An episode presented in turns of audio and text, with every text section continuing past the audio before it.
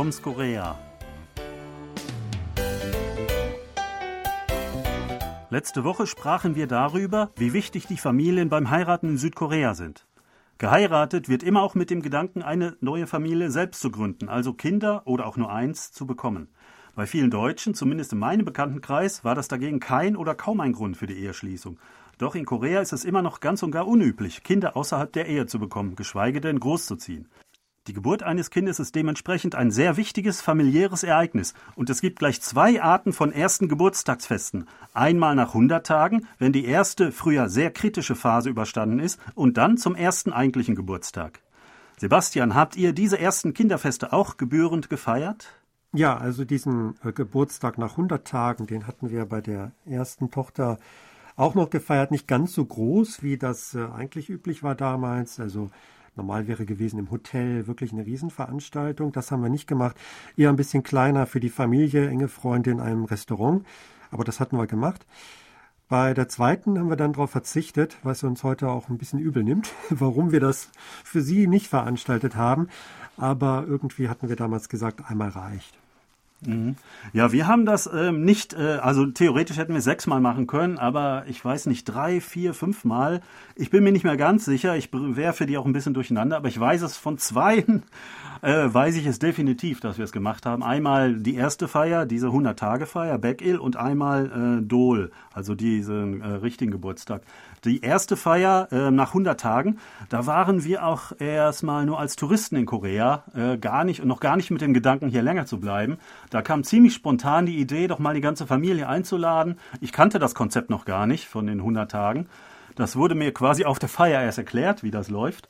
Und da waren wirklich alle Onkel, Tanten, Cousins, Cousinen da in einem großen Raum, in einem Restaurant, relativ exklusives Restaurant in Seoul.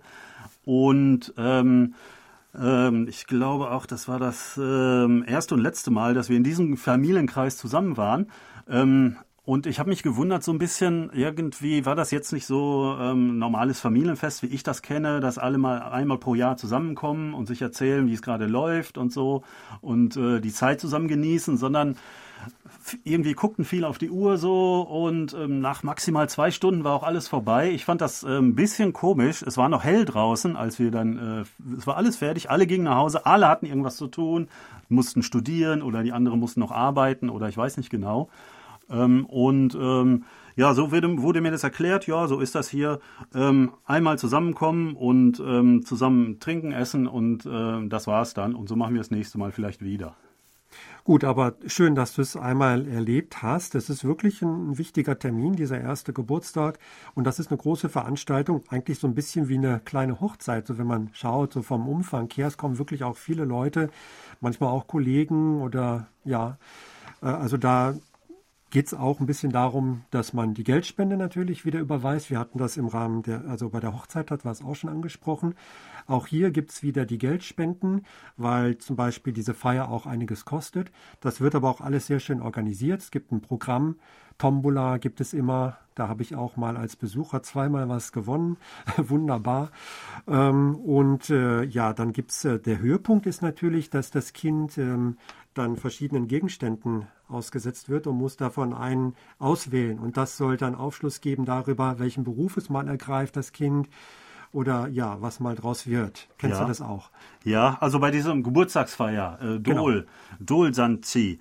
Ja, ähm, genau, da gibt es ähm, auf dem Tisch äh, zum Beispiel Reis, Nudeln, ähm, Doc, Geld, äh, vielleicht noch ein Pfeil, ähm, ein Buch, ein Pinsel, so etwas ist da ausgebreitet. Da wird das Kind einfach mitten auf den Tisch gesetzt und dann wird geguckt, dass, wonach es als erstes greift, wohin es sich zuerst beugt und das erste, was es nimmt, das wird dann so genau als Zukunft interpretiert. Also was gibt es da? Zum Beispiel ähm, Geld natürlich ist offensichtlich, was das bedeuten soll. Ähm, Reis bedeutet auch so etwas wie Wohlstand. Oder wenn es zum Dock greift, das ist, bedeutet so etwas wie Stärke oder, oder Ausdauer im Leben. Ähm, was kennst du da noch? Äh, was hatten wir noch? Ja, Pinsel, also oder Stift. Dann wird es wahrscheinlich ein Lehrer. Ja, das ist auch, glaube ich, recht beliebt. Ähm, ja, ich glaube, du hattest jetzt fast alle genannt. Ich denke, das ist auch eher so eine symbolische Sache. Ich weiß nicht, müsste man mal schauen, ob das wirklich mal äh, so zutreffend war, was die Kinder bei ihrem ersten Geburtstag gewählt hatten oder beim Tulsangtier und was dann wirklich später aus ihnen wurde. Es ist einfach nur ein Spaß, weil die Kinder manchmal auch gar nichts greifen. Es kommt oft genug vor und da muss Mama oder Papa irgendwie drängen, guck mal da, guck mal da. Und sie wollen aber trotzdem nichts nehmen, sind irgendwie gerade mit anderen Dingen beschäftigt oder nehmen was und schmeißen es gleich wieder weg. Also es ist einfach so eine, eine Gaudi. Und ähm, aber es ist der zentrale Bestandteil, glaube ich, dieser Feier. Ja, als, man kann natürlich auch dann ein bisschen steuern, was das Kind später werden soll. Man legt da nur Dinge hin, so dass es später Arzt oder Anwalt oder irgendwie Finanzier werden kann. Dann kann es nicht zu Sportgeräten oder ähm, ich glaube, ganz modern ist zum Beispiel eine, eine äh, Playstation dahinzulegen, damit es später ein Pro-Gamer wird. Das wollen, glaube ich, doch die meisten Schwiegereltern heutzutage immer noch nicht. Ja, was, was hat dein, was haben deine Kinder gewählt? Kannst du dich noch daran erinnern? Nein, leider habe ich das vergessen. Ähm, aber der Sohn äh, macht äh, jetzt äh, Musikabi. Vielleicht war es irgendwie ein Dirigentenstab oder sowas gewesen. Ganz bestimmt war es so. Also ja, ich finde es einfach eine schöne Sache und äh, ich war jetzt schon lange nicht mehr bei so einem Geburtstag eingeladen. Liegt wahrscheinlich daran, dass ich jetzt zu alt dafür bin. das kommt dann irgendwann. Früher war ich auf einigen und ich fand das immer ganz angenehm. Es gab leckeres Essen. Es gab dann diesen Höhepunkt, äh, ja, mit was wir gerade geschildert haben, dass das Baby dann so einen Gegenstand auswählen muss. Und man hat ein paar Leute getroffen, also eigentlich eine schöne Sache. Äh, ja, das fand ich auch. Ähm, und ähm, ja, auch, dass das Kind dann so feierlich ausstaffiert wird. Also es bekommt so eine Art Baby-Hanbock, so mit so einer schönen Mütze auch. Äh, und da kann man natürlich sehr viele Fotos, sehr schöne Fotos mitmachen. Wir waren damit extra nochmal im Fotostudio und die Fotos hängen heute noch bei uns an den Wänden. Ja, oder ein Fotograf wird engagiert, der ist die ganze Zeit dabei, macht wunderschöne Fotos und dann gibt es später ein Album. Das kann man dem Kind dann nachher noch überreichen.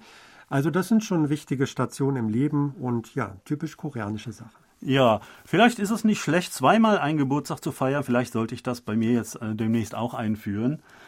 Und mit diesem Gedanken verlassen wir Sie und wünschen Ihnen alles Gute. Bis zum nächsten Mal. Auf Wiederhören. Thomas Koplinski-Reh. Und Sebastian Kratzer. Auf Wiederhören.